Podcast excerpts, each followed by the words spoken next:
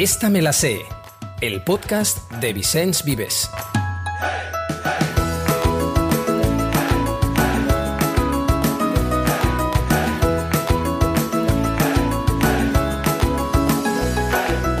Hola, hoy tenemos, vamos a hablar con Tony García Arias. Hola Tony, ¿cómo estamos?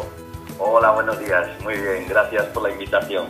Para aquellos que no lo conozcáis, comentar que, Tony es profesor de educación primaria y escritor y que actualmente es el director del CEIP Joaquín Carrión Valverde de San Javier, Murcia. Tiene una gran trayectoria profesional, ya que ha dirigido diferentes proyectos de innovación educativa y además ha ejercido como asesor curricular. Eh, además, ha sido reconocido en varias ocasiones por su labor docente. Las más recientes son el premio como mejor docente de España en educación primaria en 2018, organizado por Educa Vaca, y el Global Teacher Award 2021, que concede la Fundación AQS Education en 2021, como decíamos. Además, también es autor de artículos y libros de interés para profesores y centros educativos, como por ejemplo Manual para superar la adolescencia, Hacia una nueva educación o 118 recursos TIC básicos y gratuitos para docentes, entre muchos otros. Bueno, no está mal, no está mal ¿eh? este currículum, mm, Tony. Sí, bueno, son, son muchos años de profesión, casi ya a veces digo que casi de hobby, porque gran parte de la tarde también la ocupo a temas educativos, o sea que bueno, sí, no, no está mal la trayectoria. Muy bien. Mira, Tony, nosotros estas, estas charlas que mantenemos siempre nos gusta que, que la persona con la que hablamos nos, nos, explique o nos recuerde algún, algún recuerdo que tenga uh, sobre algún profesor, sobre alguna anécdota de su etapa docente. Siempre pensamos ¿no? que aquellos profesores que nos han marcado, pues nos olvidamos, nos, perdón, no nos olvidamos nunca de ellos, al contrario, nos recordamos toda la vida de ellos, ¿no? Entonces, ¿nos podrías explicar algún recuerdo que tú tengas de tu etapa escolar? Mira, yo lo tengo complicado, lo tengo complicado por dos razones fundamentales. una de ellas es que mi memoria de, largo plazo y corto plazo no, no funciona muy, muy bien. Eh, tengo, tengo recuerdos, pero eh, aparte de esa dificultad es que yo estudié en 15 colegios diferentes, porque mi padre era jefe de obra industrial, entonces cada año teníamos que cambiar de, colegio y de ciudad, y aparte incluso a veces a, mitad de curso, ¿no? Entonces eh, han sido muchos los profesores que he conocido, pero ninguno ha llegado a impactar tanto porque no han tenido tiempo. Eh, me, sucedía igual con las amistades. Eh, tienes amistad durante un año, pero una vez que desaparece y cambias de colegio, pues esa amistad es difícil de mantener, ¿no? Sí que recuerdo algunos profesores con cariño, en particular un profesor muy, muy estricto que había de, eh, de geografía, que me hizo amar los minerales, mm. porque nos hacía, nos hacía excursiones para recogida de, de piedras, de minerales, de cantos rodados, y era un hombre tan apasionado de su asignatura que, que, al final a mí me lo contagió y en principio era algo que a mí no me, me llamaba para nada la atención pero sí que logró contagiarme ese cariño por, por, los minerales, por las piedras, etcétera, ¿no? Y luego otro profesor muy, muy interesante, era un profesor eh, que había realizado muchos viajes solidarios a lo largo de su vida y siempre nos contaba anécdotas de esos viajes, de, de cómo habían sido, de las dificultades que se había encontrado y de siempre visitaba colegios en, en países en vías de desarrollo y entonces al contarnos esas anécdotas a mí se me abría un mundo imaginario fantástico que también me, por decirlo de alguna manera, me incitaba a querer viajar. Y esos son quizás los dos profesores que, que más recuerdo. Luego, sin duda ninguno, hubo también profesores que me influyeron, una en particular que, que, yo tenía dificultades para, para, sacar buenas notas, nunca he sido un alumno muy destacado en ese sentido, quizá porque la escuela de entonces tampoco, tampoco valoraba lo que yo considero que son mis cualidades, pero había, es verdad que hubo una profesora en Castellón que, que sí que sí que intentó por todos los medios ayudarme para que yo consiguiera los mejores resultados. Entonces, bueno, esos son principalmente los tres profesores que más recuerdo. Claro, esto que nos cuentas de tu etapa estudiante, luego, evidentemente, le has dado totalmente la vuelta, porque yo lo que me, quería saber es, has recibido muchos premios como el mejor docente en España, muchos reconocimientos. ¿Qué hay que hacer? ¿O, qué, habilidades hay que tener para, para ser considerado eh, el mejor docente, eh, en, este caso de España o, de otros sitios? ¿Qué, ¿Qué, hay que hacer? Bueno, en realidad esto es un reflejo de, la labor que uno ha desarrollado a lo largo de muchos años y que al final docentes como yo hay, hay muchos, por fortuna, ¿no? en España, que no tienen ese galardón, pero que sin duda son grandes profesionales. Para ello, fundamentalmente, lo que, lo que hay que intentar es día a día mejorar a través de, proyectos, a través de, tu actuación directa en el aula y conseguir buenos resultados con, tus alumnos. En ese sentido, yo he realizado infinidad de proyectos de innovación con los alumnos he realizado muchos proyectos de investigación, he realizado muchas actividades solidarias donde todos los alumnos pues han podido desarrollar esos conocimientos que se, que se trabajan en el aula ¿no? y hacerlo de una manera teórica y también de una manera práctica.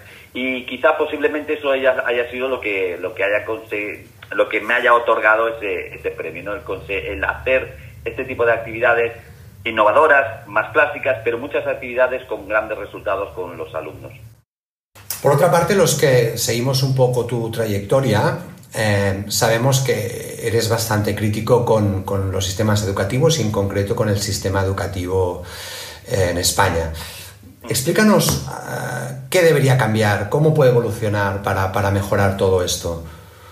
Mira, hay, es, complicado. Nosotros venimos de una, de una ley educativa, la ley del 70, que la verdad sí que fue muy transformadora, sí que fue una, una ley para aquel momento fue una ley bastante avanzada, pero a partir de ahí todas las leyes, a partir de la LOCSE incluso, que intentó imitar un modelo francés que en España era difícilmente imitable por las características eh, sociales y educativas de, nuestro alumnado, pero a partir de ahí ha, ido más o menos siendo un copia y pega cada una de las, eh, de las leyes que han hecho. Sí que inventan una terminología nueva, diferente, para que parezca pues algo innovador, pero al final lo que es el currículum lo que es eh, la esencia básica de nuestro sistema educativo no ha cambiado mucho en estos 40, 50 años. Entonces, eh, yo creo que se necesita una transformación.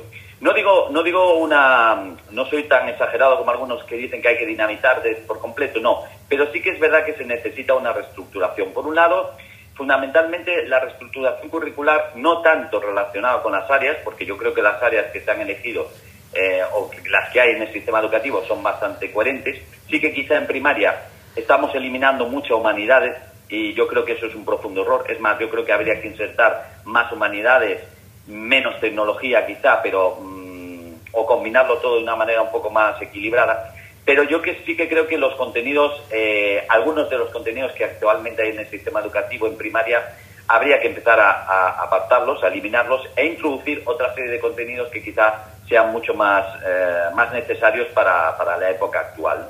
Y luego un problema que considero que también es bastante importante es que creo que la distribución de los contenidos no está muy bien relacionadas con las edades de los alumnos. Yo creo que hay contenidos que se están dando a ciertas edades que no hay la madurez suficiente para, para aprenderlos, cuando se podía dar perfectamente en cursos más avanzados de quinto y sexto. Y, creo que eso también es un proceso que, que dificulta el desarrollo del alumnado.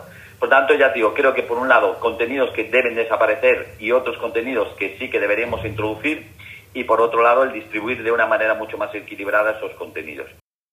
Pero independientemente de, todo esto que apuntas y esta necesidad de, cambio y de transformación del currículo, eh, un profesor que al final está dentro de un aula y es quien tiene la responsabilidad de generar este interés por el aprendizaje, independientemente de que el currículo pueda convertirse en un pequeño obstáculo, ¿qué puede hacer un profesor para, para que sus estudiantes se sientan absolutamente motivados para aprender y para que su experiencia sea lo más, lo más buena posible? Mira, muchas veces es verdad que el currículum y la, y la normativa eh, fundamentalmente lo que hacen a, lo que le hacen a un profesor es desmotivarlo por un lado y por otro lado interrumpirlo en su trabajo porque la carga burocrática a la que nos exige cada vez más eh, la administración eh, lo que hace es que ocupes mucho tiempo en esa carga burocrática y no tengas tanto tiempo a dedicarle a tus alumnos. De todas formas, yo creo que un docente lo que tiene que tener muy claro es lo que requieren sus alumnos. Y sus alumnos requieren una, una calidad educativa lo mejor posible. Entonces, en ese sentido, nosotros lo que tenemos que hacer es verdad, no, no nos queda más remedio porque hay que cumplir la ley, aunque eh, consideremos que la ley está equivocada, pero no nos queda más remedio que cumplirla, tenemos que intentar que nuestros alumnos consigan pues, los objetivos marcados o los criterios de evaluación que nosotros hemos marcado, pero a partir de ahí eh, nosotros tenemos la libertad para hacerlo del modo en el que nos dé la gana, porque eh, nosotros tenemos la libertad de, cátedra para desarrollarlo. Por tanto, Eh, yo creo que lo que tenemos que hacer los docentes es, primero, tener mucha capacidad de, de automotivación, porque desde luego la administración no, no, no, no nos va a motivar mucho, y, tener muy claro que nosotros lo que tenemos, a los que nos debemos en realidad es a los alumnos. Entonces, diseñar toda nuestra programación de la manera más, mm, más atractiva para el alumnado que podamos y a partir de ahí conseguir los mejores resultados que, podamos conseguir con nuestros alumnos. En esta línea eres un, defensor de, metodologías basadas en el aprendizaje por proyectos. Em, ¿Por qué consideras que este es un buen sistema para el aprendizaje? Eh, en, cuanto a las metodologías de aula, yo siempre digo una frase que, considero que todos los docentes debemos de tener en cuenta y es que eh, el mejor recurso que tiene un aula es el docente. Es el mejor recurso que puede tener. Eh, una buena metodología en manos de un mal docente no va a funcionar. Y cualquier metodología en manos de un buen docente sí que va a funcionar. Por tanto, lo importante es ser un buen docente y para ello no queda más remedio que, tener una, una, formación exquisita, sobre todo porque estamos trabajando con menores. ¿no? Entonces nuestra formación tiene que ser, tiene que ser lo mejor posible en, en todos los ámbitos, en el conocimiento de las áreas, también en el conocimiento de cómo funciona el cerebro, de psicología, de motivación, etcétera. A mí me gusta mucho eh, también decir que eh, en un aula existen diferentes tipos de alumnos con diferentes tipos de características.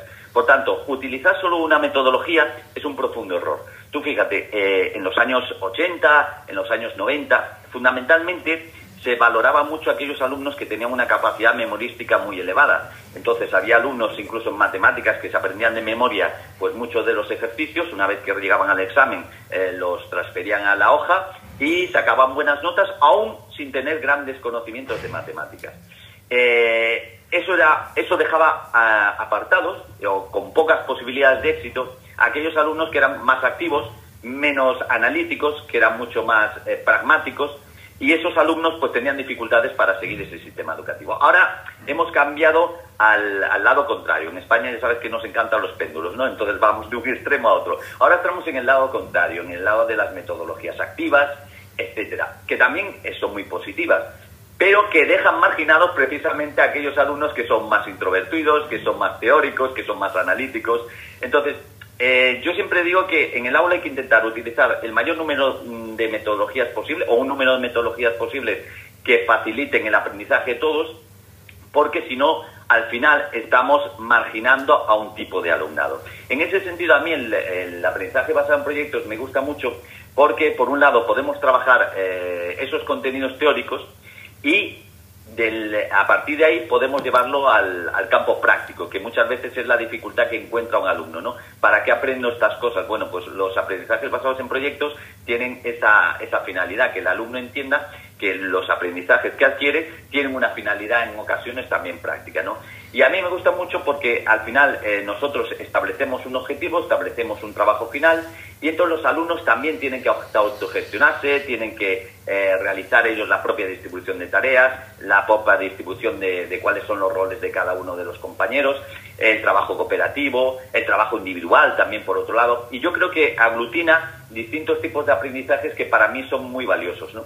Eh, como, como, como algo práctico te, puedo decir que hace, hace unos cuatro años o aproximadamente pues eh, yo uno de los, de los proyectos que realicé fue que los alumnos tenían que, diseñar un viaje, un viaje real a partir de, las páginas web que yo les, les, ofrecía y tenían que comprar las entradas, hacer que compraban las entradas, simular los precios, pero todo basado en, en algo real, a partir de los datos que encontraban en Internet.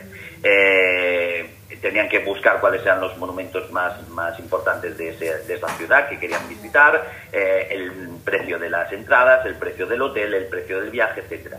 Bueno, eh, lo hice con alumnos de quinto. Bueno, pues al, a los cuatro o cinco meses, cuando comenzó el curso después de las vacaciones de verano, un padre vino a verme y me dijo que, le había encantado los proyectos que había realizado con sus con, con los alumnos y que de hecho su hija ese año había sido la que le había organizado el viaje de, vacaciones de verano. Entonces, claro, ese tipo de, cosas yo creo que son, que son importantes, que los alumnos, aparte de que están aprendiendo matemáticas, están aprendiendo lengua, están aprendiendo diseño, están aprendiendo el uso de las herramientas TIC, también pueden ver que todo ese aprendizaje que adquieren tiene al final un, una funcionalidad. Oye, por cierto, y, sobre esto que comentas, ¿te consta que aparte de lo que nos has comentado de esta, de esta estudiante, algún alumno acabara materializando realmente el viaje? Sí, eh, eh, uno de ellos, uno de ellos el viaje que hizo, eh, que, que, también fue en fecha de verano, al final también realizaron con algunas modificaciones ese viaje que había programado a París, porque él tenía muchas ganas de viajar a París para ver Disneyland y, y ese viaje a partir de ahí sí que, ya digo, con ciertas modificaciones, pero sí que llevó a cabo ese, ese viaje a, a Disneyland. Ah, pues, pues muy bien, muy bien, muy bien. Oye, otra cosa, has hecho una referencia, ya has, ya has hecho una referencia al, al, respecto, pero me gustaría profundizar un poquito más. Entonces, al final, lo importante es lo que sucede dentro de un aula. ¿Cómo deben formarse los profesores para que realmente eh, puedan sacar el máximo provecho en sus clases? Yo soy muy crítico con la, con la formación del profesorado, soy muy crítico con la formación que reciben en las facultades de educación Creo que el programa de estudios de las facultades de educación yo creo que está absolutamente obsoleto y aparte está muy alejado de la realidad con la que se van a encontrar los futuros docentes. Yo creo que hay que modificar ciertas cosas.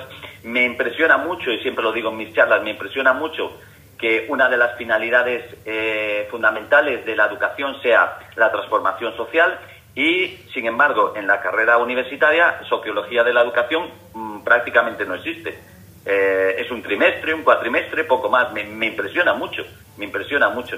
Y, y, por otro lado, yo creo que la formación del docente, una vez que sale de carrera, también es bastante, bastante mala. De hecho, yo creo que los centros de profesores, los centros de recursos que ofrecen formación, fundamentalmente se basan en modas y a partir de esa moda pues empiezan a ofrecer cientos y cientos de cursos de formación que muchas veces no tienen la calidad suficiente. Por ejemplo, en educación emocional yo creo que se está haciendo pues algo absolutamente negligente, que es eh, dar formación con gente que no tiene a, absolutamente ninguna preparación para, para, para formar a docentes sobre la educación emocional. Y lo único que te venden es, son una serie de frases positivas, como si con eso ya estuviera solucionado la educación emocional de los adultos, de los menores, cosa que es un absoluto error. ¿no? Yo creo que eso es negligente porque se está formando mal a un docente que luego tiene que ejecutarlo con un alumno.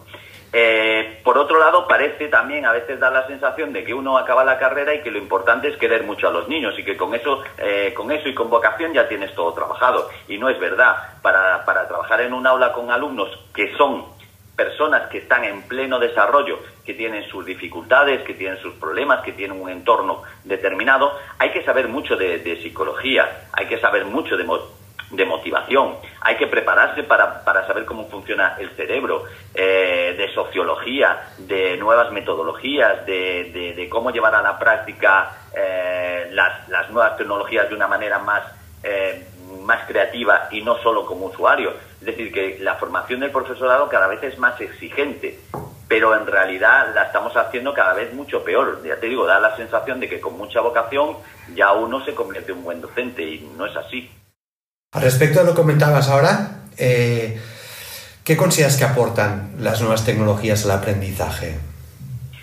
Mira, eh, a, a, mí yo soy un fanático de las nuevas tecnologías. De hecho, me gustan mucho, me gustan aplicadas al aula. Y fíjate, te voy a, te voy a contar una anécdota. Yo en, el, en 1998 aproximadamente, si no recuerdo mal, eh, yo le enseñaba a mis alumnos, hacíamos una revista escolar, el mis alumnos de quinto hacían una revista escolar, y yo les enseñaba edición de texto, edición de imagen, y entonces ellos maquetaban eh, la propia revista, aparte de hacer los contenidos, eh, maquetaban la propia revista. Hasta que un inspector un día llegó a mi aula, vio que yo estaba haciendo eso y dijo que no podía seguir haciéndolo porque aquello no estaba en el currículum. Y, y, claro, yo en 1998 yo ya me daba cuenta de que las nuevas tecnologías iban a ser fundamentales para mis alumnos de aquel momento. Con lo que mis alumnos de aquel momento, por culpa de un mal currículum, como ya he dicho y como el que seguimos sufriendo, pues llevaban, pues ahora llevarán pues cerca de unos 20 años de retraso por culpa de un sistema educativo que está obsoleto y que a veces no se da cuenta de, de, de las necesidades que van a tener nuestros alumnos, no ahora, sino de aquí a 30 años, ¿no? que es lo importante. Yo ya en aquella época ya introducía lo que son las nuevas, las nuevas tecnologías. Eh, lo que no podemos hacer es convertir las nuevas tecnologías o utilizar una pizarra digital o utilizar eh, un, un, proyector o utilizar cualquier herramienta digital como si fuera una pizarra normal. Eh, porque si no, la verdad es que pierde toda la efectividad. A mí me gusta el uso de las nuevas tecnologías principalmente como creadores, los alumnos que creen, no solo que sean usuarios, sino que creen algo. Eh, y ahí es lo, complicado, porque muchas veces solo lo utilizamos de una manera interactiva, pero los, los, alumnos siguen siendo usuarios de un programa determinado, de un software determinado. Y por otro lado, el profesorado también debería de, eh, realizar distintos eh, proyectos que a través de las nuevas metodologías, pero sí que es cierto que a veces no contamos con el tiempo suficiente. por ejemplo, para hacer un buen vídeo de, de cualquier tema que tú quieras desarrollar, grabarlo a lo mejor te lleva 15 minutos, pero la edición de un vídeo, de un buen vídeo, pueden ser dos horas. Entonces, muchas veces eh, no tenemos ese tiempo suficiente para hacer buen contenido eh, digital, cosa que, que, la administración tiene que empezar a pensar que si quiere buen profesorado de verdad, pues a veces tiene que darle horas durante ese espacio lectivo para que pueda dedicarle a este tipo de tareas. Yo, eh, fíjate, uno de los proyectos que, que, realicé con alumnos de sexto, que ganó un premio aquí en la comunidad autónoma de la región de Murcia, eh, se titulaba Aprende y Emprende en 3D. Eh, los alumnos crearon una página web donde diseñaron su propia empresa con el logo y dedicaban, pues, eligieron un producto que iban a, imprimir con tecnología 3D, con una impresora 3D. Ellos hicieron su propia página web, diseñaron completamente su página web, eligieron cuál era el producto, diseñaron el producto primero en papel, después lo diseñaron en un software, después lo pasaron a la impresora 3D y lo imprimieron en la impresora 3D. Una vez que imprimimos todos esos productos, se llevó a cabo un mercadillo y con el dinero recaudado eh, se costearon el viaje de fin de curso. Te quiero decir con esto que lo importante es que creemos algo, con las nuevas tecnologías, que los alumnos creen algo con las nuevas tecnologías, porque si solo los convertimos en usuarios, al final las nuevas tecnologías pierden ese valor tan importante que, tienen en, la educación. Queda claro. Mira, para, para, ir finalizando esta charla que estamos manteniendo, sí que me gustaría, a pesar de que ya has hecho alguna referencia con todo lo que hemos ido hablando, pero me gustaría un profesor que, que empieza su carrera, que en principio empieza con toda la ilusión del mundo, con, todo el interés. ¿Qué, consejo le darías a este maestro que va a empezar su trayectoria profesional? Bueno, es, difícil, es difícil dar consejos a alguien que empiece, empiece ahora en esta carrera. la empezaría en un momento muy complicado, porque sí que es verdad que actualmente el profesorado está sufriendo muchas presiones sociales, eh, posiblemente también está viviendo una de sus peores épocas en cuanto a valoración por parte de la sociedad y de la administración. Entonces yo el primer consejo que le diría es mucha automotivación. Hmm. Mucha automotivación porque posiblemente eh, los únicos que le darán satisfacciones serán sus alumnos. La administración pocas, muchas veces por desgracia los padres tampoco valoran mucho nuestro, nuestro trabajo, por tanto principalmente va a encontrar todas sus satisfacciones en el trabajo con sus alumnos. Por eso, mucha automotivación. También le diría que mucha autoformación, mucha formación autodidacta. Porque es verdad que sí que es verdad que hay cursos muy buenos por ahí, que hay que seleccionarlos muy bien. Hay muchos cursos de formación que están muy bien.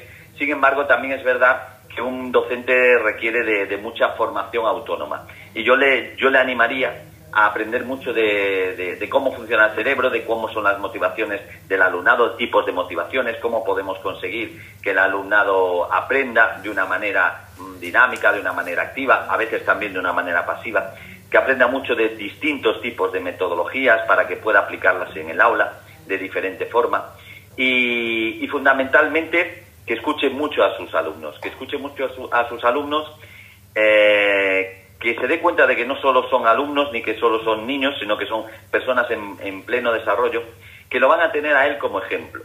Por tanto, que él, se, que él se convierta en el mejor ejemplo que puedan tener esos alumnos. Yo sé que soy muy exigente con estas cosas muchas veces, pero si nosotros no, no llamamos a la puerta cuando vamos a entrar en un, en un local, eh, difícilmente le podremos decir al niño que tiene que tocar la puerta cuando entre en el aula.